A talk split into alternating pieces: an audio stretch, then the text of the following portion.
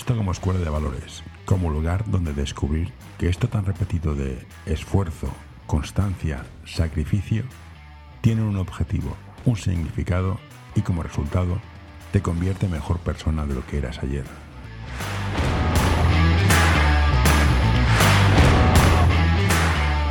Hola Javier, gracias por apuntarte a hablar del podcast. Podcast. Yo tengo estudios, te lo juro. Ah, podcast. Tienes un perfil un poco distinto. Eres más, digamos, bueno, me he dicho, estudiaste criminología. Es que no sé ni cómo empezar, pues es un tema que es, que es preocupante. Pero vamos a empezar a lo bestia. Los hijos de puta se esconden donde están las buenas personas. El caso de la Iglesia Católica. 4.000 o 400.000 casos de pederastia. ¿Hay mucho hijo de puta suelto en el mundo del deporte? Hablemos, digamos las cosas claras. Ayuda a mantener este podcast en anorta.com barra colaborar. Sí lo hay, sí lo hay. Y aparte que la, magnitud de las hijoputeses, ya que tú utilizas ese término, es diversa, ¿no? La, es decir, hay, hay, una graduación, ¿no? De, de, esas acciones o comportamientos que, que perjudican a, al deporte, a los menores, a las familias, etc. Eh, de los casos más graves mm, que, acabas de referir, con el tema de los abusos a, menores, a, otro tipo de casos ¿no? de maltrato eh, psicológico o, la mala praxis por parte de un club, por parte de un entrenador, etcétera, etcétera. Es decir, el abanico de comportamientos antideportivos eh, es tan amplio que, que llega a, de lo antideportivo a lo delictivo. Sí, es una, una graduación extensa, o sea, hay comportamientos que son antideportivos violentos, otros que son antideportivos no violentos, otros que son constitutivos de infracción penal y otros que no lo son. ¿no? Entonces, en ese abanico eh, convivimos todos. Hay que tener en cuenta que en el baloncesto base o en el deporte base en general, estamos hablando de un ámbito eh, gobernado por adultos, gestionado por adultos, pero eh, los protagonistas son los menores de edad. Y en ese, en, ese escenario también entramos a, participar o a jugar un papel importante las familias. Importante porque sin las familias no habría deporte base. El deporte base se, se, se, alimenta eh, de las cuotas de las familias, de lo que pagamos las familias, como el que va a un gimnasio, etcétera, etcétera. El, el, problema es que el deporte base sigue gestionado por las federaciones deportivas en ese régimen administrativo, jurídico administrativo muy particular, en el que se delega a las federaciones la organización, gestión del deporte público. Si el deporte que, practicamos todos lo gestiona eh, las federaciones, no la administración pública eh, eh, local, regional, autonómica, etcétera, sino las federaciones, son las que organizan, son las que dicen si esto está bien, mal, si se cambia o no se cambia. Pero ¿cuál es el papel del, padre o de la madre ahí, de la familia? Ninguno. No formamos parte de las federaciones, no hay, a diferencia del ámbito educativo, del ámbito educativo, no hay consejos escolares o consejos deportivos en el que haya representación paterna-materna. Sí, digamos eh, que son instituciones privadas que ocupan un ámbito que se les ha cedido por concesión pública. Efectivamente. Y bueno, eh, ahí en ese contexto podemos hablar de lo que tú quieras. vale, pues empezamos por lo básico. Yo quiero que mi hijo haga deporte porque es salud, le enseña valores, bueno, enseña valores. Se pueden transmitir valores a través del deporte, la resiliencia, el esfuerzo, el compañerismo, patatín, patatán. Vale, tú puedes mirar como padre, llevarlo a un club que esté cerca de casa por comodidad, a un club con nivel por lo que sea. ¿Cómo sabes que tú, padre de un niño que quieres mucho, y porque somos así, somos padres y los queremos mucho, entregas a tu niño a un tío que no es un delincuente? Básicamente, o sea, claro, porque no, hay casos de, no, monitor de estas escolares del colegio no sé dónde era un pederasta.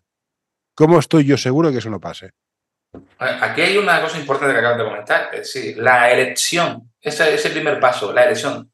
¿Qué club elegimos? ¿Y por qué lo elegimos? Muchas veces por la proximidad, muchas veces por la proximidad a nuestro, a nuestro domicilio, ¿no? Eh, o a otras veces por el, por el importe económico que supone esa cuota eh, otras veces es porque no nos queda otro remedio y el club es tan elitista que solo recoge a una parte de, los, menores y a otros no, ¿no? Eh, o, porque no tienen capacidad organizativa para recoger a otros menores. Es decir, eh, pero sí es verdad que la elección de esa primera elección es fundamental, es básica. la recomendación sería mm, elegir aquel club en el que tú entiendas que están las mejores personas. Eh, ¿Por dónde pasa esto? Por conocer un poco a la directiva o a su presidente o a su director técnico. O a su director deportivo. Porque al final el presidente, el director técnico, el director deportivo, como se quiera llamar, esa figura, eh, es la que va a marcar las pautas, las pautas y la política del club deportivo. Si tienes un presidente, si tienes un director deportivo con sentido común, con responsabilidad social, con humanidad, más allá de, lo, de las ambiciones eh, colectivas o personales que se pueda tener en lo deportivo. Pero si tienes una persona eh, humanamente válida, entonces esa es la elección correcta a mi juicio, a mi juicio, a mi entender. Eh, a la pregunta que tú me haces sobre mm, la elección o cómo determinar si este club o este equipo es el adecuado y no hay un perfil delictivo o, o victimario que pueda perjudicar a mi, a mi hijo, yo sí te diría que actualmente no tenemos recursos, no tenemos herramientas. No tenemos herramientas porque las federaciones, las federaciones no, no, no, no requieren nada, no solicitan nada. Solo hay el clásico certificado este de antecedentes penales o de antecedentes de, de, eh, delitos de, de, índole sexual, ¿no? Eh, pero eso, eso se instauró de forma muy precaria y además no se actualiza, no hay un control detallado me, estás alegrando el día. O sea, yo llevo a mi hijo a un sitio que no me puedo garantizar que el tío no sea un, delincuente. Bien, vale. ¿Cómo detecto yo que ese tío es un delincuente? Porque, a ver, los pedrastas se lavan las personas, pero gilipollas no son. Saben hacerlo. ¿Cómo detecto que están abusando de mi hijo, ya sea psicológica o físicamente? Bueno, eh, solo tenemos una herramienta, ¿no? Que es ese certificado de penales, por así decirlo, ¿no? una, vez pasa, una vez, mira, eh, tienes un certificado de penales, pero no te han pillado nunca, eres muy bueno, vale. Pero una vez estás dentro y el tío es muy bueno siendo malo, perdóname, perdóname la expresión, pero a ver, los malos malos son muy buenos haciendo lo suyo. ¿Cómo detecto que mi hijo lo están acosando? Porque hay millones de casos de gente, niños con depresión, suicidios, que los padres no tienen ni puta idea. Lo importante es que los padres exijamos transparencia al club. Eso es lo primero. Y además, esa transparencia pasa por porque exista algún tipo de procedimiento o protocolo que te permita ver ya no solo los partidos, sino los, entrenamientos del, menor. Aquí se genera un, un, debate interesante, ¿no? Es decir, yo he hablado con muchos entrenadores y unos están de acuerdo y otros no están de acuerdo, ¿no? En la intromisión del padre o de la madre en los entrenamientos de ese menor, aludiendo o refiriéndose a que en el ámbito educativo eso no ocurre. Nadie va a la clase a ver cómo se imparte una clase, ¿no? Pero claro, aquí hay una gran diferencia. El ámbito educativo carece, mm, el ámbito deportivo carece de herramientas, recursos, eh, de los más, eh, más elementales no los tiene. El ámbito educativo tiene una serie de garantías. Las tiene. Y fallan. Y fallan. Con las garantías que tiene el sistema educativo, legislativo, eh, desde el punto de vista normativo, ejecutivo, procedimental, etcétera, recursos materiales, tiene una serie de, de garantías, el deporte no las tiene. Si nos ponemos a pensar qué garantías tiene el deporte, el deporte base, no las tiene. Porque por lo pronto ni la, voz del menor no está representada por, por, sus padres en las federaciones deportivas. Que es una cosa importantísima. Hasta que las federaciones deportivas no integren la voz y el voto del menor a través de sus representantes legales, sus tutores, sus padres, sus madres, etcétera, sus abuelos, lo que sea. Y bueno, y aquí se se abre otro abanico. Los menores, eh, los menores eh, inmigrantes eh, que tutelan las distintas administraciones públicas. Bueno, en, Canarias, hay un número importante. Hay, algo curioso con los inmigrantes. Bueno, pero quiere decir que yo lo, efectivamente sé por dónde los tiros, pero yo me refería a la, a la parte de la tutela. Sí, porque claro, si estamos hablando de que no tenemos garantía, el padre y la madre, el padre y la madre no tiene garantía, eh, ese menor que tiene una familia, una familia no tiene garantía, imaginémonos esos otros menores que están acogidos y que están a través de una ONG, una asociación, etcétera. Son carne de cañón. efectivamente, entonces lo tiene más complicado. Eh, pues lo importante es que te permitan ver los entrenamientos, que exista un procedimiento, que exista un diálogo, que se hable con, que hables con tu hijo que, haya contacto con tu hijo. Y, después está el tema de los desplazamientos a otras ciudades, fin de semana, eh, campus, etcétera, en las que también hay que tener un cierto grado de control y, además informar también, yo creo que también educar a los, hijos, ¿no? Educarlos de que cuando esto se produzca, que te avisen. Oye, si te tocan el brazo por aquí, por allá o lo que sea, esto no es normal, ¿vale? Esto me lo dices a mí. Hay distintas, distintas formas de trabajar, ¿no? Yo que aquí voy a, meterme en un jardín, aunque es un tema muy, muy, muy peligroso meterse en jardines. Un tema es el tema de abusos físicos o sexuales, que habiendo matices de la gravedad, queda claro, los temas psicológicos, ¿cómo, cómo se gestionan? Porque, claro, eh, tenemos, corremos el riesgo de, convertir en niños, niños de, muy frágiles o no. Entonces, ¿dónde está el límite? Porque esto lo hago con los entrenadores. Yo, ahora de día, a día de hoy, yo hago un entreno como lo hacían a mí y me denuncian. ¿Esto cómo se lleva? Bueno, te denunciarían porque por lo pronto yo recuerdo, yo solo hice dos años de baloncesto, yo personalmente en los 80, y vamos, y, yo creo que era mini o algo así, cuando mini y, y premini, lo que es premini y mini y los insultos del entrenador eran constantes. Sí, sí, por eso te digo. ¿Cómo lo, cómo lo, o sea, el tema del tema sexual me parece bastante claro, no, no, entramos en detalle, o sea, si no sabes lo que es un abuso sexual tienes un problema. ¿El psicológico cómo lo haces? Bueno, el psicológico, aquí lo fundamental es, entender que en el deporte base mm, carecemos de esa formación y asesoramiento psicológico. Eso es lo primero. Es decir, los padres y las madres, incluso los entrenadores, más allá de algún cursito o algunas materias, algunas horas que se le den en, la, titulación, en el nivel que sea de baloncesto, eh, aparte de esa formación elemental o básica, mm, poco más, poco más. Eh, no tenemos recursos. ahora mismo lo, conveniente para mí sería que tuviésemos acceso, acceso a, asesoramiento psicológico por parte de las federaciones o por parte de la Consejería de Deporte o del Ayuntamiento de Deporte, depende del que sea el organismo competente, que dé ese servicio, ¿no? Ese servicio a las familias y a los menores. Porque claro, yo puedo tener conocimiento, yo, bueno, hombre, yo por mi formación criminológica, algún conocimiento tengo, algo he leído, después de 30 años dedicado al deporte a base, desde mi perspectiva particular, algún conocimiento, pero yo no soy psicólogo soy criminólogo, soy, no soy psicólogo. Sí. Entonces, em, lo ideal sería asesorarse uno con los profesionales, aparte de la psicología deportiva, que está tan trabajada, que lleva años de, mm, desarrollo, por así decirlo. Eh, la pena es que los clubes de la base, nuestros hijos, no tengan acceso a psicólogos deportivos. ¿Por qué? Porque tiene un coste, pero eso sería sencillo. Las propias federaciones, la propia administración pública podría llegar a acuerdos con los colegios profesionales de psicólogos igual que podría llegar con colegios profesionales de criminólogos para prevenir la violencia y garantizar la seguridad de los menores en el ámbito deportivo, cosa que no se hace existiendo colegios de criminólogos, pues eso que es tan sencillo no se hace. Eso que además tiene un coste muy asumible tampoco se hace. Ya, pero ¿quién lo paga? El psicólogo cobra. claro, una cuestión de, es una cuestión de responsabilidad. Claro, es una cuestión de responsabilidad social, una responsabilidad política. Es decir, no, sí, sí, son, muy bien. Son cuatro duros, esos son cuatro duros. Son cuatro duros. estoy de acuerdo, ¿eh? ojalá sea así, pero al final hay que pagarlo. Entonces, ¿quién lo paga? ¿El Estado, la familia? O sea, o lo paga el Estado o lo paga la familia. Eso está claro.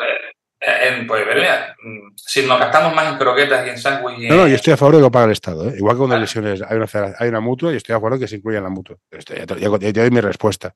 Claro, este, sí que el coste es mínimo y aparte se llega, incluso yo sé que hay administraciones públicas que llegan a, acuerdos, contratos menores o subvenciones, etcétera, con, con colectivos profesionales de gestores deportivos, con licenciados de educación física y llegan a acuerdos para, con distintas iniciativas que, prestan servicio a la comunidad en general, en general. Pues esto se puede hacer lo mismo, pero aplicado a la comunidad deportiva.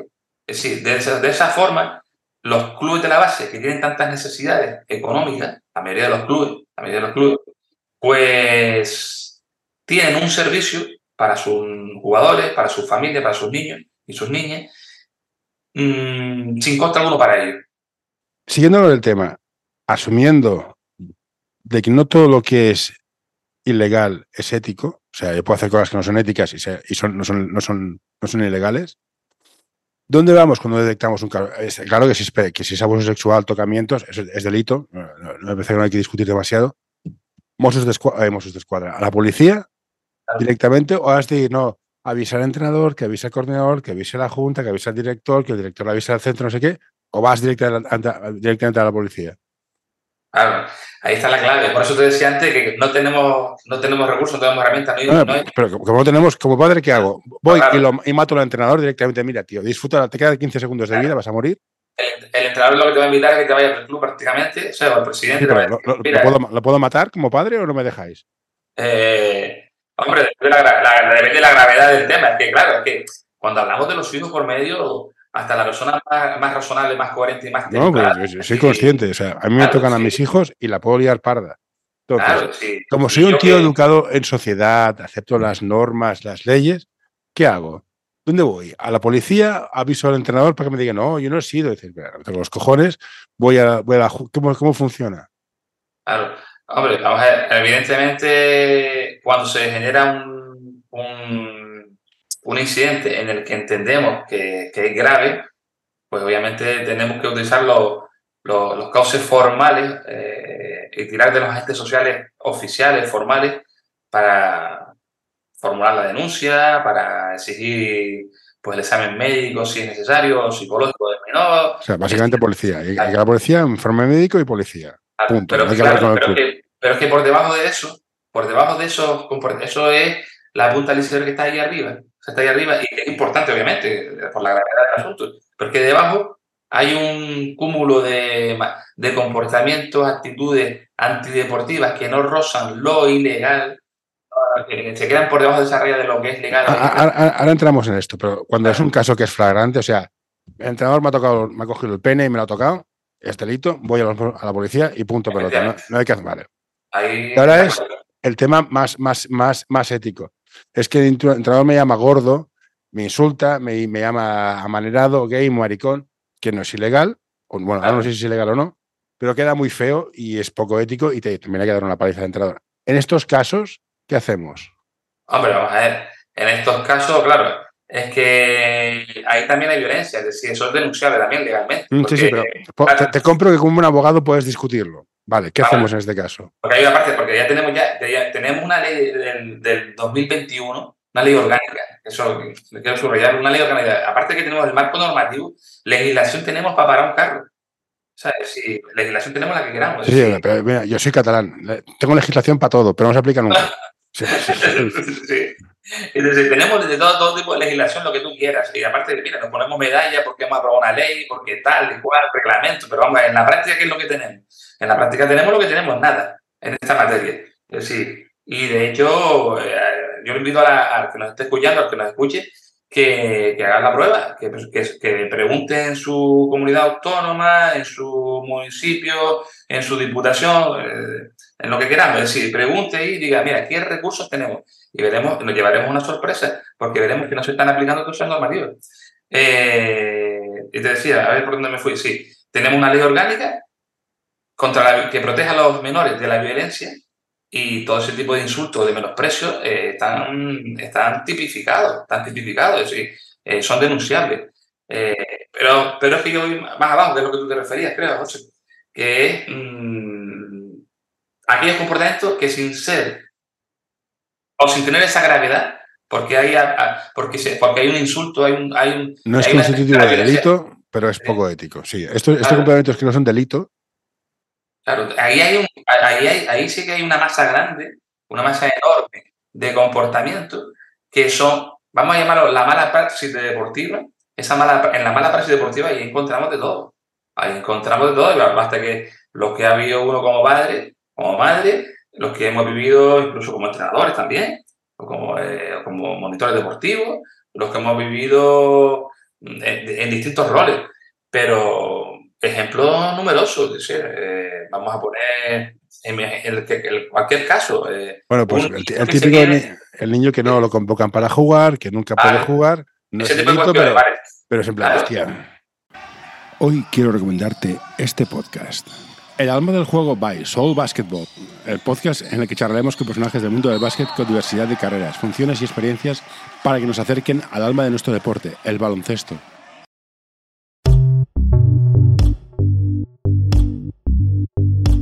L'Associació Catalana d'Entrenadors i Entrenadores de Bàsquet dona suport a iniciatives que, com aquest podcast, treballen per millorar la formació, suport, acompanyament i promoció dels entrenadors i entrenadores de bàsquet. Vine a conèixer-nos a acep.es. Som com tu.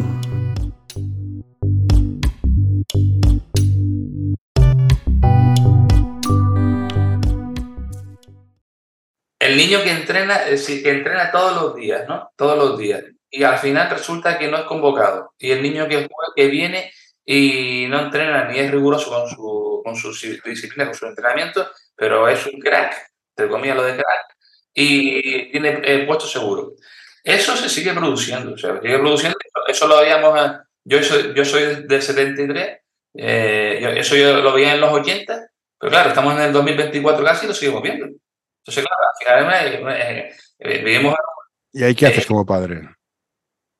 Hombre, hoy tenemos un recurso, un recurso que, que, son las redes sociales, ¿vale? Es verdad que eh, en ese recurso son las redes sociales. Lo digo porque a veces tenemos pocas herramientas para poder denunciar.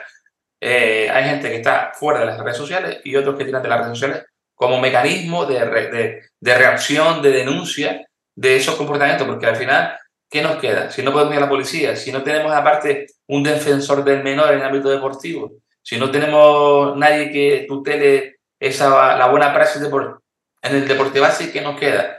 Pues el pataleo en las redes sociales, hablar con, podemos hablar con el presidente, antes con el entrenador, depende de, de, dónde parta el, el, conflicto. Eh, por eso yo decía que siempre es bueno que la, la, elección de un club que te permita, un club humano, un club que tú conozcas el director técnico, un club que aparte de competir y querer ganar, mm, tenga otro tipo de valores. Pero valores hay que ponerlos en la, en la práctica. No, no va en la teoría. ¿Y cómo se demuestra? ¿Hacemos una ISO 9000 de esto?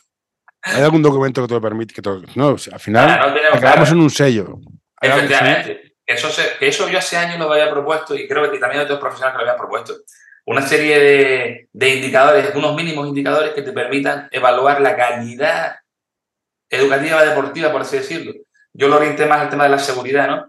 Eh, y ese sello, bueno, aunque hoy en día los sellos se compran en Cementes, pero bueno, eh, como la bandera, como los sellos, como los premios de Ciudad Europea del Deporte o este tipo de historias.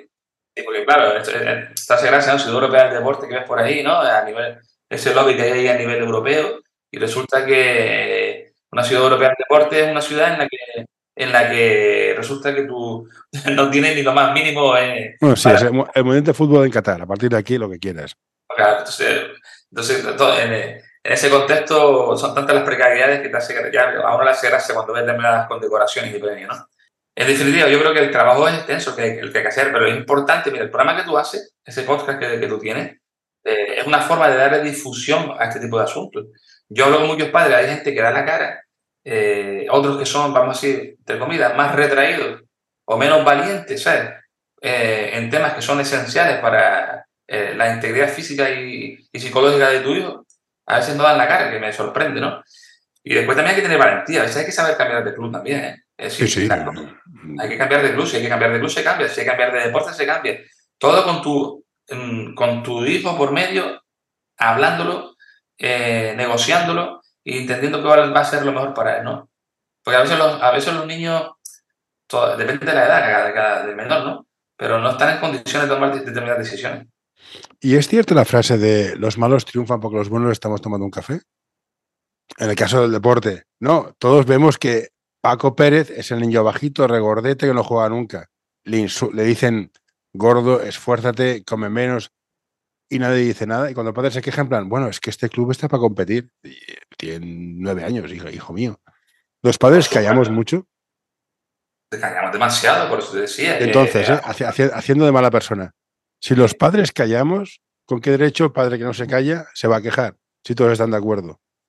Claro, ahí el padre que. Pero bueno, siempre tienes un padre o una madre que te respalda. Es decir, a veces. muchas veces estamos solos, ¿cierto? Lo que tú dices, sí, sí. Porque que pasa esto con tu hijo y sentirte solo es en plan, joder, ¿qué hago? A lo mejor soy yo. No sé, ¿sabes? Claro. Es, esa, esa, consideración que tú acabas de hacer, efectivamente se produce. Es, así, es real. Sobre todo cuando ves que, hay padres que mientras sus hijos jueguen, les da igual el resto. Les da igual si hay asistencia sanitaria correcta. Les da igual si la superficie del terreno de juego es la adecuada. Les da igual si los gritos del entrenador. Eh, si su hijo juega, y si hablamos de baloncesto, eh, en cesta, eh, es un crack, coge rebote y está bien considerado, el resto le da prácticamente igual. Va a dormir de maravilla. Ese, ese perfil de, de padres también, también lo tenemos. Después hay otros, ¿no? Hay otros que, hay otros que somos conscientes. efectivamente, a mí me encanta compartir el, deporte con, con, mis hijos, me encanta. Yo lo disfruto, siendo consciente hasta dónde va a llegar y lo, y lo que significa el deporte para ellos. Pero sí es verdad que el, el tiempo que pasamos o que pasan los menores en contacto con el deporte base es, son muchas horas, son muchos días, muchos meses y muchos años. Y tenemos la necesidad de generar entornos seguros y amistosos en el ámbito del deporte. Tenemos que preocuparnos por ello. Y esos padres, esos padres cuando les ocurra, lo hemos visto, no abren la boca, no dicen nada. Cuando tienen el problema es cuando te mandan un WhatsApp, te mandan un mensaje, cuando lo ponen en las redes sociales, oye, ¿qué me pasó esto? Ah, ahora. Has tenido cuatro años para quejarte. Sí, sí, esto pasa, esto es así, o sea, bueno, sí, es que eh, le falta dureza mental, está poniendo verde, ¿eh? Mm, curioso. ¿Y visto esto? ¿Mejor quedarse en casa o no? No, no, no. Es que los que nos gusta el deporte, los que nos gusta ver, aparte de los retos, algo, es que es realmente bonito ver a tu hijo, a tu hija, incluso a los amigos de, tu, de, tus, de tus hijos que tú has visto crecer, que tú has visto eh, pelear con sus limitaciones, que tú ves enfrentarse a clubes que son, a niños que son superiores técnicamente o físicamente, pero ves, estás viendo cómo se van a estás viendo cómo se pelean, cuál va a ser su actitud ante la vida, ante un montón de, ante un montón de, de contingencias o obstáculos que se van a encontrar en, el camino, ¿no? A mí esto me encanta, es decir, eh, si hacemos solo deporte para ganar, entonces no había deporte.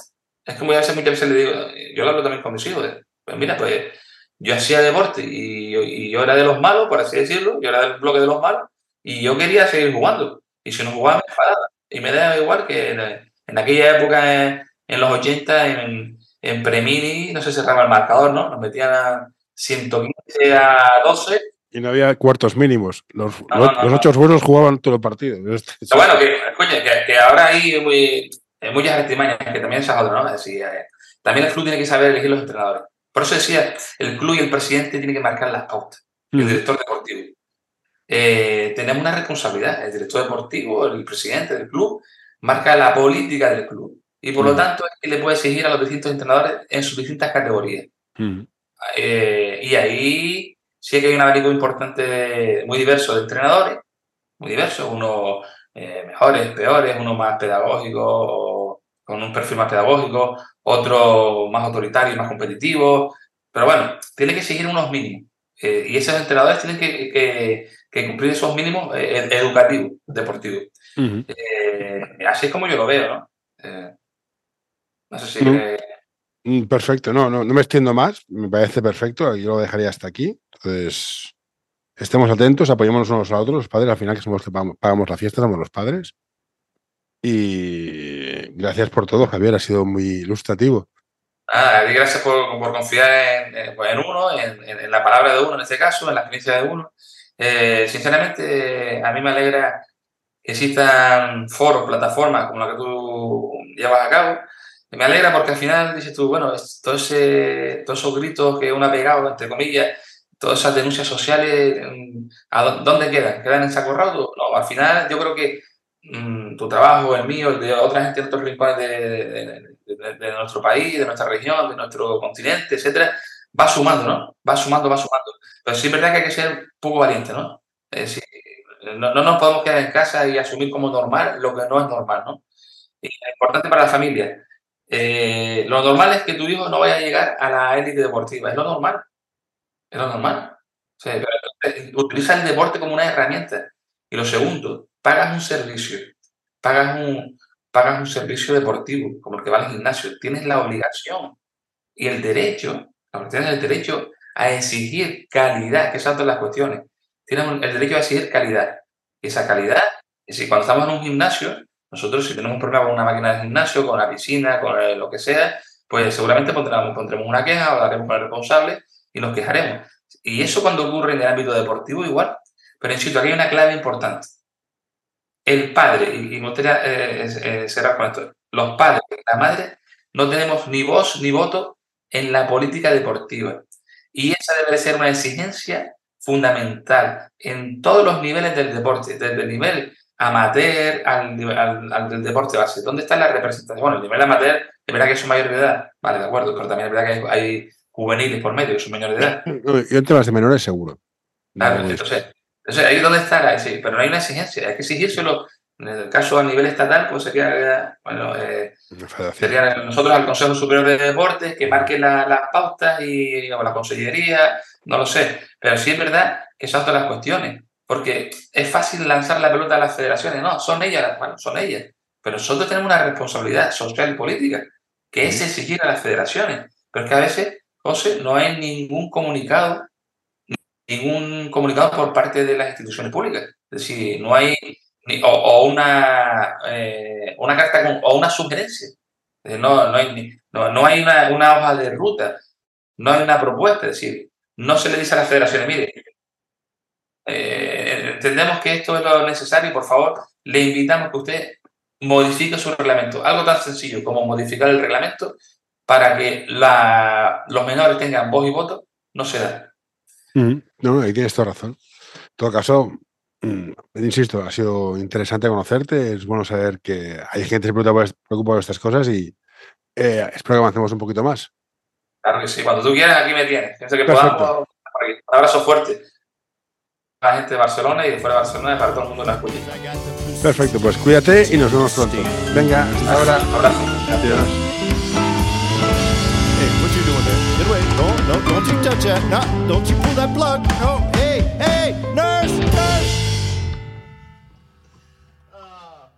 all right, I'm done.